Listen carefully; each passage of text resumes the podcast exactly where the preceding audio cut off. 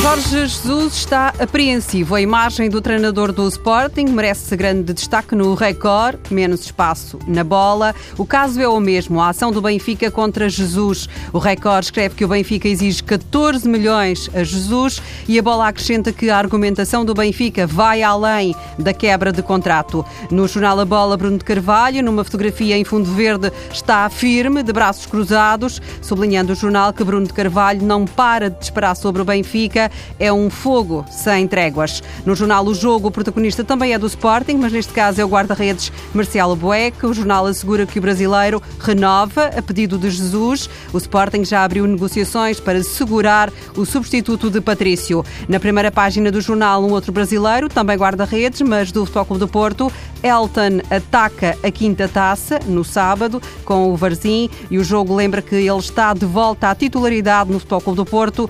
147 dias depois do último jogo. Com mais uma eliminatória da Taça de Portugal à porta, os jornais visitam os adversários dos grandes. No jogo, lá estão os amigos de André André no Varzim, no regresso de Andrezinho a casa. Na bola é Parente, antigo lateral, lateral direito do Vianense, que recorda o dia em que jogou com o Benfica, em 1974, num jogo em que Nené ligou o turbo e continuou sem sujar os calções. Agora a discussão é entre Ronaldo e Bale, quem é o melhor.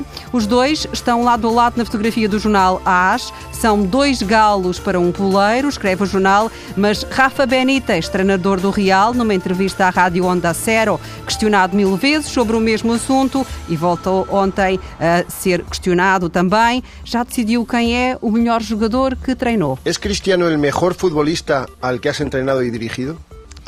Es que esa pregunta, como me la habéis hecho ya mil veces y al final has creado muchas polémicas, eh, tomé la decisión de decir que sí, sí, sí, sí.